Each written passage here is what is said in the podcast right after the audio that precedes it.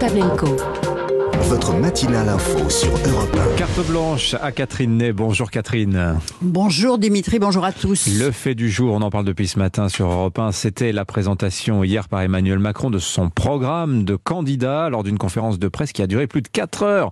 Cette durée, Catherine, bah, vous interpelle ce matin. Oui, parce que c'est une épreuve tout de même dont on sort assommé. Hein. On pense à l'évangile de Saint Jean. Au commencement était le Verbe, et le Verbe s'est fait chair et il a habité parmi nous.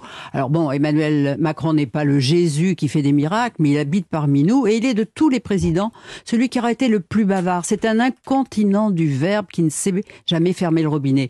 On se souvient de ces one-man shows devant les maires qu'il appelait débat. C'était pendant la crise des Gilets jaunes. Il voulait démontrer qu'il connaissait les problèmes du terrain. Pour cela, il avait avalé des montagnes de dossiers et là, il avait réponse à tout. Il savait tout mieux que ceux qui étaient sur le, euh, auprès de lui et ça pouvait durer jusqu'à 6 heures. On regardait l'assistance, une majorité d'hommes assis sans bouger, presque marabouté, et lui qui ne se demandait pas s'il a besoin d'une pause, envie de se désaltérer, souffler.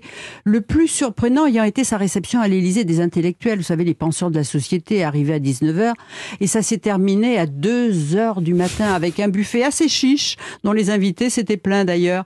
Un à un, certains s'étaient éclipsés un peu plus tôt, et lui, Emmanuel Macron, juché dans l'empiré de l'intellect, y aurait bien passé la nuit.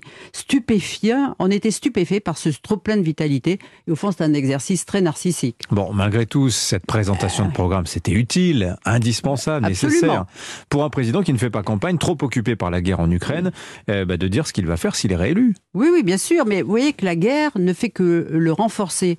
Et c'est une prime pour lui, le sortant. Mais même avant l'invasion russe, sa réélection s'annonçait de loin comme la plus probable, sachant que tout ce que l'on serait en droit de lui reprocher lui aura finalement servi. Sans quoi qu'il en coûte, face à la pandémie du Covid, cette ouverture des vannes de la pévence l'ont consacré protecteur de la, de la nation. Quand on aime, on ne compte pas. Pas une sortie en province sans qu'il sorte son carnet de chèques. Hier encore, il a aligné des milliards d'investissements financés comme en mystère.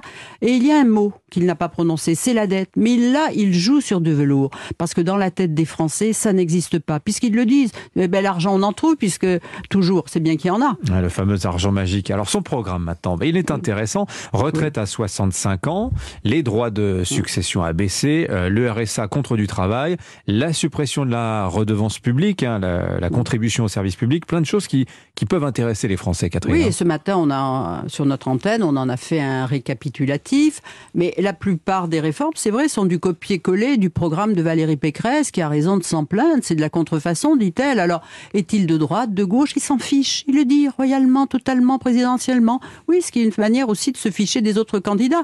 Mais c'est un président coucou. Vous voyez, sa formule plus fort et heureux tous ensemble, c'est, c'est presque le copier-coller du candidat communiste, Fabien Roussel. Là où il s'en fiche, là aussi.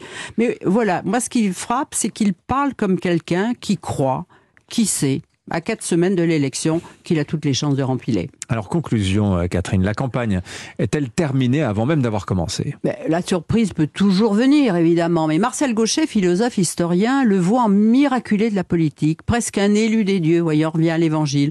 Euh, des conditions de son élection il y a cinq ans, grâce à l'affaire Fillon, qui était imprévisible, jusqu'à celle de sa réélection, c'est vrai que tout se conjugue toujours en sa faveur. On peut dire qu'il a la baraka. Alors, ceux qui enragent lui prédisent les malheurs qui tomberont sur sa tête dès qu'il sera élu, et il les énumère parce que responsable de la décomposition politique depuis sa première élection. Elle risque de s'accélérer et privé d'amortisseurs de tous ces élus qui, ont, qui avaient de l'expérience. Eh bien, c'est du terrain qu'il faudra craindre le pire, puisqu'on le sait, la France est un tapis de braise. Merci beaucoup, Catherine. Bon week-end à vous.